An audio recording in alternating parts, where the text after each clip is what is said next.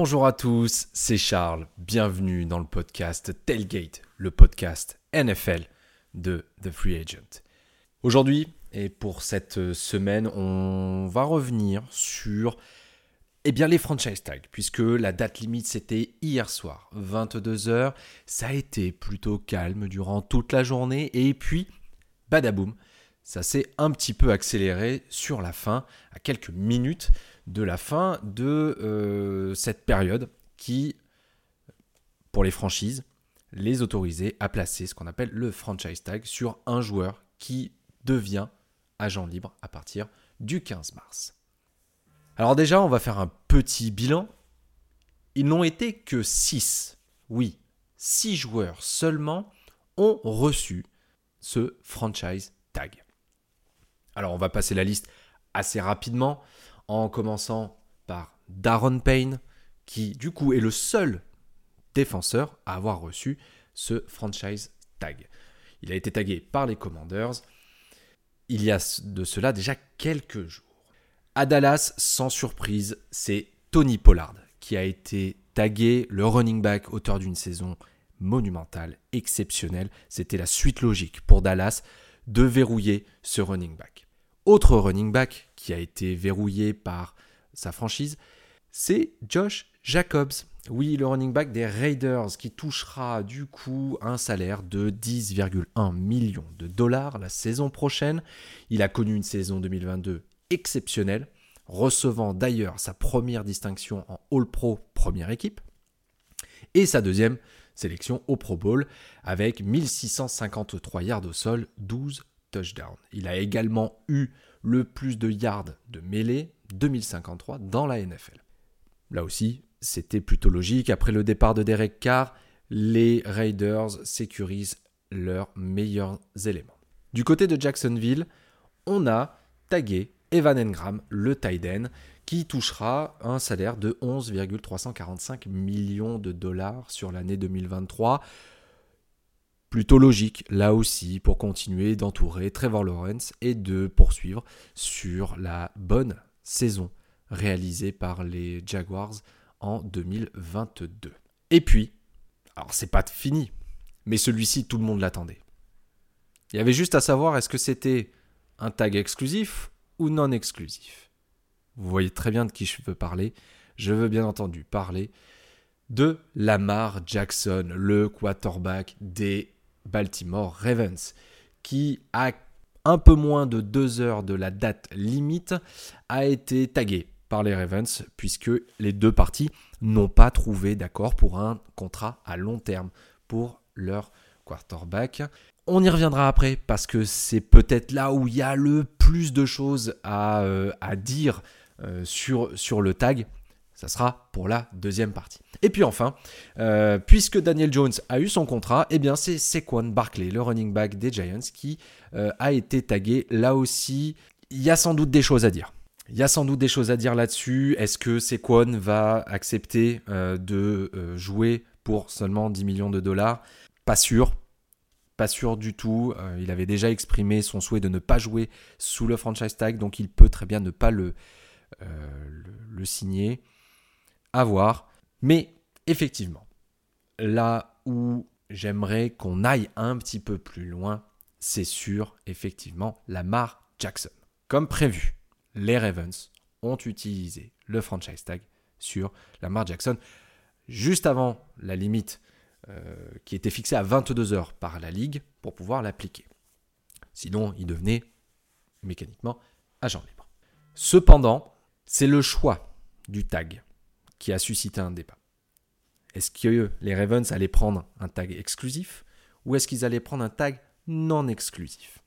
Eh bien, ils ont opté pour le tag non exclusif qui déjà, un, coûte moins cher, donc déjà juste, entre guillemets, 32,4 millions de dollars, soit moins que les 40 millions de dollars du contrat de Daniel Jones. Et ça permet donc à Lamar Jackson de négocier avec une autre équipe à partir de lundi.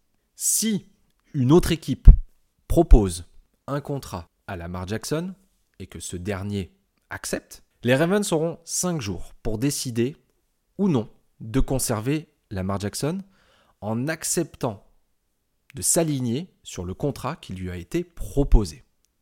Dans le cas contraire, il le laisse partir en échange de deux choix de premier tour au cours des deux prochaines drafts.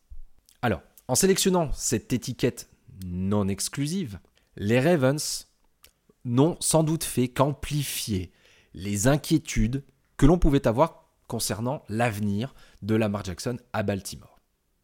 Ça fait des mois et des mois que les négociations entre les deux parties euh, se font avec euh, un Lamar Jackson qui n'a pas d'agent, qui se représente lui-même. Peut-être que ça aussi, ça complique un petit peu les négociations. Mais l'organisation, elle a clairement pris un risque important puisqu'elle se laisse un petit peu quand même à la merci d'une autre équipe qui pourrait offrir à Lamar Jackson le contrat que elle-même lui a refusé d'offrir. Vous voyez où je veux en venir, le fameux contrat entièrement garanti que Lamar Jackson veut tant. Car oui, depuis des mois, si les négociations sont au point mort, c'est aussi parce que Lamar Jackson a émis la volonté de vouloir un contrat entièrement garanti à la manière de celui de Deshaun Watson aux Cleveland Browns. Donc dans le cas où les Ravens laissent partir Lamar Jackson, ils ne recevraient que deux choix de premier tour en échange quand même d'un ancien MVP, quand même. Lamar Jackson n'a que 26 ans, c'est le joueur qu'ils ont drafté. Donc clairement, je pense qu'on pourrait considérer ça comme un échec assez cuisant pour la franchise. Mais d'un autre côté, je trouve que cette approche est plutôt intelligente de la part des Ravens. Pourquoi?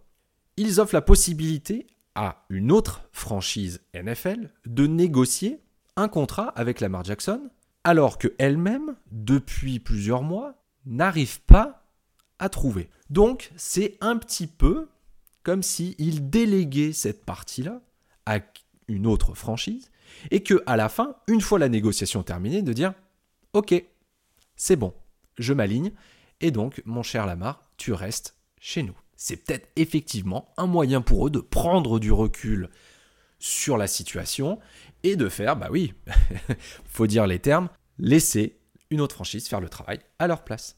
Pour moi, c'est un peu comme si ils voulaient aussi montrer que le problème ne venait pas d'eux, mais de Lamar Jackson. Parce que si euh, les négociations avec les autres franchises n'aboutissent pas, les Ravens pourront toujours dire Vous voyez, le problème ne vient pas de nous, mais vient bien de Lamar Jackson. Donc, si Jackson n'est pas en mesure d'obtenir l'offre qu'il veut, les Ravens l'ont tagué avec un tag qui coûte 13 millions de dollars de moins que la version exclusive de ce même tag. Donc juste 32 millions au lieu de, euh, au lieu de 45 du coup. Donc pour les Ravens, ça pourrait être potentiellement une victoire d'un point de vue purement comptable que Lamar Jackson n'arrive pas à trouver de contrat ailleurs. Le tag permet aussi aux deux parties, parce qu'il faut aussi envisager ça. Elles n'ont peut-être pas eu assez de temps au final pour pouvoir trouver un accord. Donc, ça permet aussi aux deux parties d'avoir plus de temps pour négocier, plus de temps pour chercher le bon compromis. Il faut peut-être aussi envisager le fait que les Ravens finissent par être plutôt à l'aise avec l'idée d'un contrat entièrement garanti. Peut-être que ce délai de réflexion supplémentaire qu'ils vont avoir à partir de lundi prochain, peut-être que en fonction de ce qui sera proposé, si jamais une franchise est d'accord pour donner un contrat entièrement garanti, peut-être que les Ravens pourront se dire bon bah finalement oui effectivement, il faut qu'on s'aligne parce qu'on ne peut pas perdre Lamar Jackson comme je le disais tout à l'heure, juste pour deux tours de draft. Ce n'est pas, je ne pense pas que ce soit envisageable pour un front office. Donc comme je le disais, c'est souvent un moyen pour les équipes de trouver des accords à plus long terme en ayant un peu plus de temps. Et ce temps, ce sera jusqu'au 17 juillet prochain. Car oui, les Ravens auront jusqu'au 17 juillet 2023 pour signer une prolongation à long terme avec Lamar Jackson. Petit problème financier. Si on regarde un petit peu ça, avec ce tag, même si il est non exclusif et donc coûte quand même 13 millions de moins, les Ravens se sont un petit peu en quelque sorte sabordés en termes de flexibilité financière à court terme. Les Ravens vont devoir faire des choix au sein de l'effectif pour pouvoir rester dans les clous. Si jamais Lamar reste, il faudra sans doute faire et prendre des décisions de la part du front office. Et il y a, je pense, un autre aspect qu'il ne faut pas négliger. C'est celui du joueur. Parce que jusqu'à présent, effectivement, on parle beaucoup des Ravens qui n'ont pas voulu donner tel contrat, ceci, cela. Il y a peut-être aussi comment Lamar Jackson, ce matin, même hier soir, a pris cette décision. Est-ce qu'il sera d'accord de jouer avec ce tag? Parce qu'il y a aussi la possibilité qu'il refuse. Est-ce qu'il va menacer de ne pas venir aux entraînements et aux différents camps d'avant-saison? Est-ce qu'il va aussi faire planer la menace de rester sur le banc toute la saison? C'est aussi une possibilité. Et donc, soudainement, on se retrouve avec des Ravens qui doivent, pas dans la précipitation, mais quand même pas loin, trouver une solution de remplacement à Lamar Jackson. Et pas seulement juste je prends mon backup, mon quarterback numéro 2, je le place numéro 1, parce qu'on a vu ce que ça donnait la saison dernière. Clairement, c'est sans doute pas la meilleure option. Mais de prendre quelqu'un qui soit capable de mener cette attaque, qui en plus, parce qu'il faut rajouter ça, ça va être la première saison avec un nouveau coordinateur offensif, Todd Manken. Donc clairement, cette décision de prendre et d'appliquer ce franchise tag, même non exclusif, a peut-être fait démarrer une espèce de, de, boule de neige, un effet boule de neige qui pourrait être néfaste pour le groupe.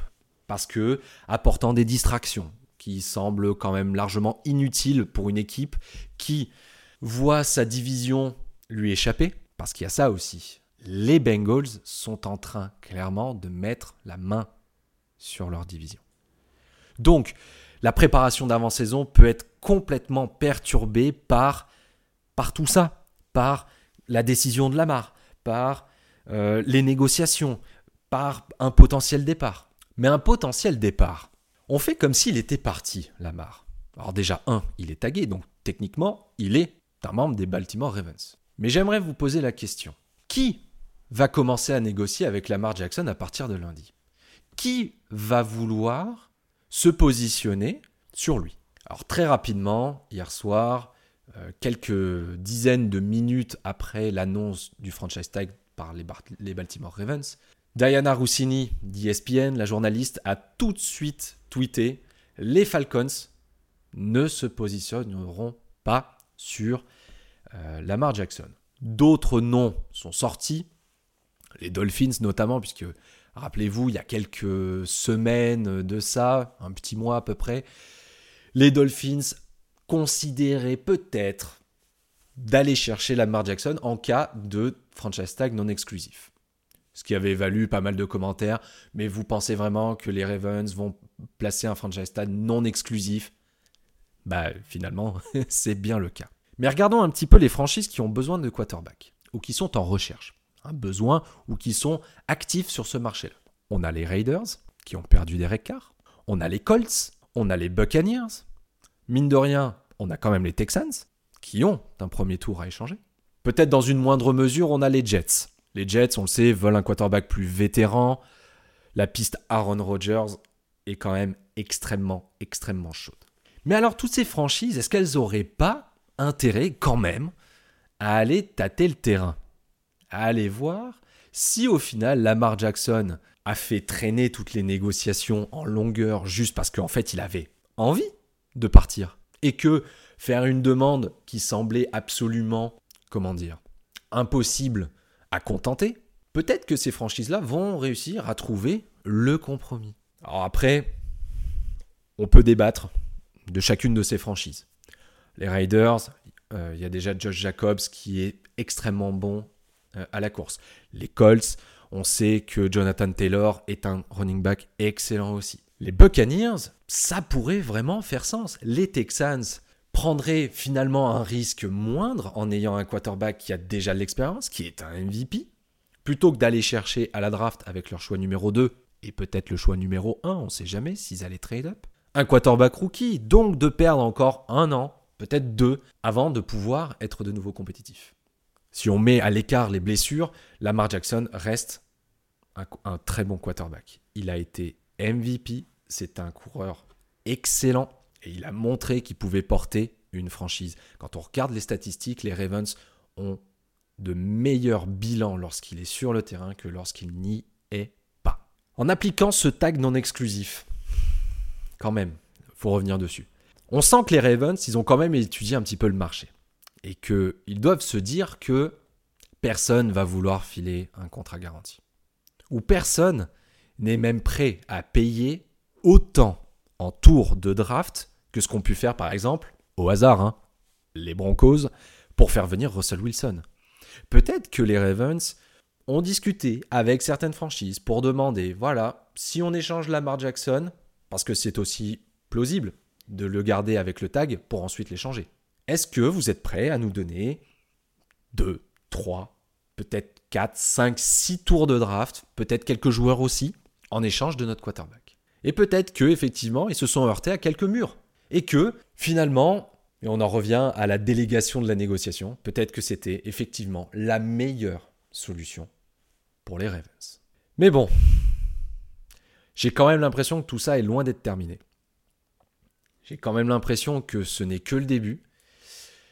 On va avoir une petite période d'accalmie. Aujourd'hui, jeudi, vendredi, samedi, dimanche. On va avoir pas mal de spéculations qui vont commencer à tourner. On va peut-être avoir des franchises qui vont émerger, d'autres qui vont se retirer. Et à partir de lundi, avec le début euh, de la fenêtre qui autorise les franchises à parler avec les agents libres, et avec le début de l'année, nouvelle année, le 15, c'est là où on va pouvoir officiellement annoncer les nouveaux contrats, ça risque de chambouler pas mal de choses. On parle beaucoup d'Aaron Rodgers et de sa décision de partir de Green Bay ou pas. La décision, cette première décision prise par les Ravens et ce qui va s'en suivre va aussi sans doute pas mal chambouler le visage de la NFL, le visage de leur division aussi. Parce que si Lamar Jackson s'en va, les Ravens ne seront sans doute pas en mesure de rivaliser avec Pittsburgh, avec Cleveland et avec les Bengals. Et je pense que personne ne sait, mais vraiment personne, ne peut imaginer le dénouement de toute cette histoire. Vraiment personne. Mais c'est aussi ça, le charme de la NFL. J'espère que cet épisode vous a plu. La NFL, euh, nous manque. Il n'y a, plus de, il a plus de saison régulière. C'est vrai que ça manque. Et on va essayer toutes les semaines, peut-être plusieurs fois par semaine, de continuer à vous apporter des news sur le foot US. Il y a la D1 Elite qui a repris. Allez voir les matchs euh, dans vos clubs. J'en profite pour rappeler que samedi 11 mars, à partir de 18h45 sur la chaîne Twitch de TFA, vous pourrez retrouver en direct et commenter euh, depuis Tours la rencontre entre les pionniers de Touraine et le Flash de la Courneuve. C'est un peu le duel des champions avec le champion de D2 l'année dernière et le champion de la D1 Elite de l'année dernière qui s'affrontent et c'est en direct sur la chaîne Twitch de TF1. Passez une excellente journée et on se retrouve très vite pour un nouvel épisode de Tailgate.